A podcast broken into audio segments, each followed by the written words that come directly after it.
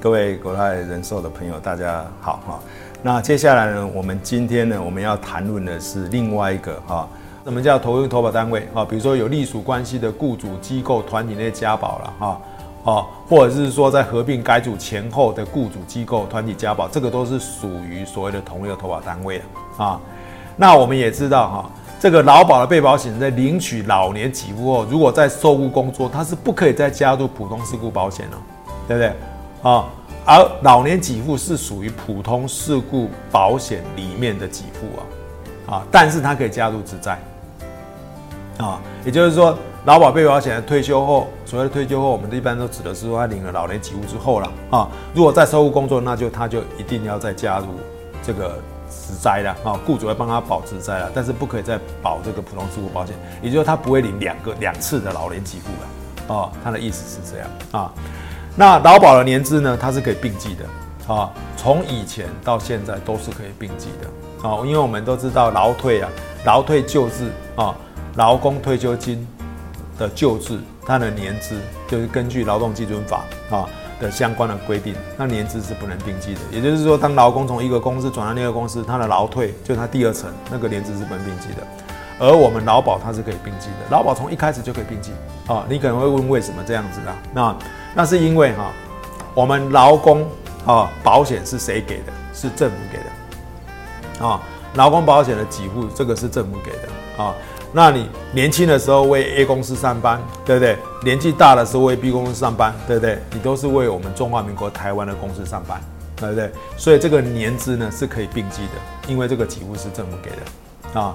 那劳退为什么它的年资不能并计？旧资为什么不能并计啊？那是因为呢，你年轻的时候为 A 公司上班，对不对？哈，啊，年纪大的时候为 B 公司上班，你要为那个你要要 B 公司的老板，对不对？哈，因为劳退是。企业主给的，你要让 B 公司的老板在你年纪比较大的时候所工作那个公司的老板负担你整个工作期间的退休金，这个不太合理的，哦，这个不太合理的。所以以前的劳退旧制是不能并计，年资是不能不能并计啊。他的理由是这样子啊。那我们再来看这个呃劳工保险老人给付旧制的给付金额哈，现在是一次零啊。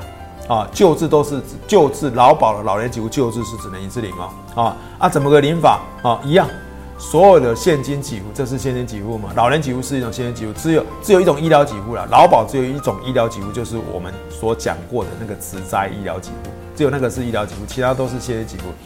劳保凡是现金给付，都是以平均月投保薪资为给付的基准啊。阿拉看给几个月嘛，对不对？那我们平均投保薪资的计算，这边要小心，这边要注意啊。我们是用前三年的平均，救治老人几乎是用前三年的平均啊，所以这个要知道哈。那我们怎么给呢？我们的给法是这样哈：前十五年每一年我们给一个月啊，后十五年每一年我们给两个月啊。那不过要注意，六十岁啊以前的年资最多可以领到四十五个月啊。那六十岁以后年资呢，最多还可以算五年，不管你有几年哦，对不对？你超过五年，最多算五年，反正最多就只能算五年了。六十岁以后年资最多就只能算五年了，对不对？那合并六十岁以前所给的老人给付加起来，最高五十个月为限啊。这边有几个重点我们要注意到啊。我们简报档上面所写的四十五个月，我们常讲说劳保的老年给付四十五个月，四十五个月最高，那个四十五个月最高是指什么？是指六十岁以前的年资最多就只能给你四十五个月了，好，但是呢，你可以领的最多最多的老年给付的月数其实是五十个月，但是领五十个月的人呢，一定他有个特点，什么特点？他一定有六十岁以后的年资啊。那下一个问题就是说哈，六十岁以后的年资最多只能采集五年嘛？那这五年到底是每一年给一个月呢？是乘一呢？还是这五年是每一年给两个月是乘二呢？啊，这个是取决于你有没有已经累积满十五年了。你要记得，这个五年六十岁以后的这五年哈，不一定是乘一或乘二，对不对？如果你已经满十五年了，那这个这边就会乘二；如果你还没有满十五年的那几年，那部分就是乘一的。哦，所以这五年可能乘一乘二了。哦，可能乘一也可能乘二了，但是对大部分的人来讲啊，六十岁以前他都累积满十五年了，所以大部分这五年是乘二了，对不对？但是不管怎么样，六十岁以后的年资所可以给的月数，加计六十岁以前的年资可以给的月数，不能超过五十个月，这一点要记得了。哦，它是有限制条件的，它限制条件就是六十岁以前我最多就给四十五个月，对不对？啊啊，六十岁以后我最多就采集五年，啊，合计六十岁以前所给的月数加起来不能超过五十个月，啊，领领超过四十五个月的人，一定有六十岁以后的年资，这样对不对？啊，因为你没有六十岁以后年资，你不可能领超过四十五个月，你不可能领四十六、四十七、四八、四九、五十啊。啊，不可能啊，对不对哈？所以你要领五十个月，你一定要六十岁有年资啊，所以这个要注意到啊。我们看这个例子了哈，他讲说六十岁以前的年资有三十二年，那这边很快，你马上就可以写这边有四十五个月了，对不对？因为六十岁以前，六十岁以前年资最多就只能给你四十五个月，那你几年你就可以达到四十五个月？三十年就可以达到四十五个月啊。啊，他几年？他三十二年，所以这边就写四十五个月了啊。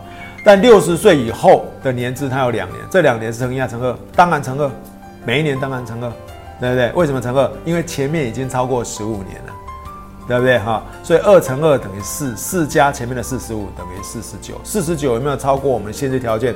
啊，五十个月最高的限制条件没有，对不对？所以答案就是四十九个月，啊，所以这个注意一下啊。那我们的劳保哦的老年给付啊。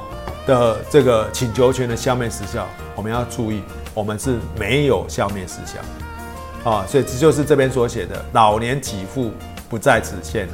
除了老年给付以外的其他给付，那其他给付有什么给付？就像刚刚我们所讲的生育啦，我们之前所讲的生育给付啦，伤病给付啦，啊，失能呢，也就是残废给付啦，死亡啦等等的给付呢，我们都有消灭时效，啊。而这个消灭时效都是五年，只有老年给付没有消灭时效啊。那你可能想说，那什么叫消灭时效？各位，消灭时效这个消灭就是指权利消灭的意思啊，啊，就是权利人，就是可以申请这个给付的人，我们叫权利人嘛，对不对？这个权利人呢，他如果没有在法令所规定的期间内去行使他的权利，他的权利是什么？申请给付的这个权利。他这个权利就会归于消灭，这个叫消灭时效了啊。那老年给付没有消灭时效，什么时候领都可以，对不对哈？啊，但是其他给付呢，就一定要在什么？一定要在五年内行使啊，这个才可以的啊。那我们看一下这个例子哈，我们这个例子呢是被保险人他是六十岁以前的年资有三十二年啊，所以这个你马上就可以写了，三十二年就是四十五个月嘛，对不对哈？超过三十年都是四十五个月嘛，啊，那六十岁以后有八年的年资，这八年八年超过五年，超过五年了，啊，因为六十岁以后最多就只能采计五年嘛，那因为之前已经超过十五年了嘛，它其实有三十二年，所以这五年一定是乘多少？一定是乘二，对不对哈？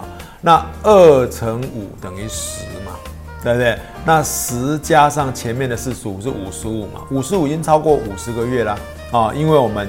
说，哎，这个被保险人哈，最多最多就只能领五十个月，而五十个月一定还有个前提是，他必须有六十岁以后年资，他才可以领五十个月啊啊。那你这个例子来讲，他超过五十个月了啊，所以就算五十个月啊。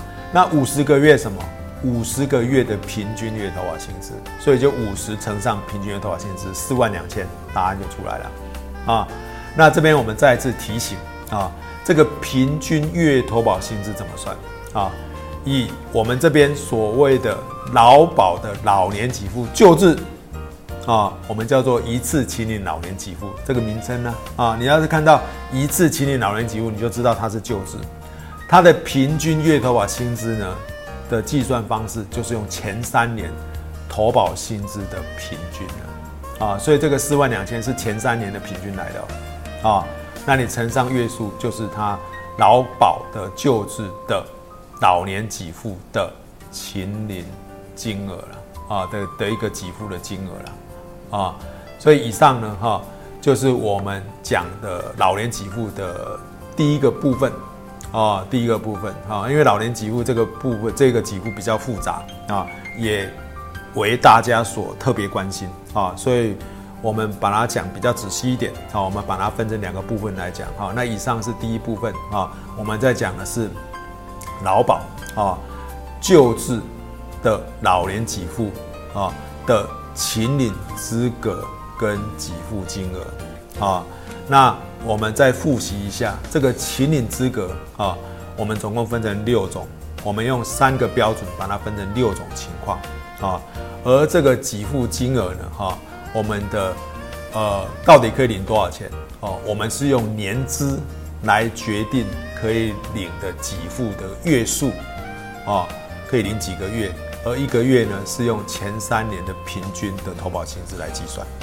好，以上呢是我们老年给付啊的第一部分，就是救治的劳工保险老年给付的部分。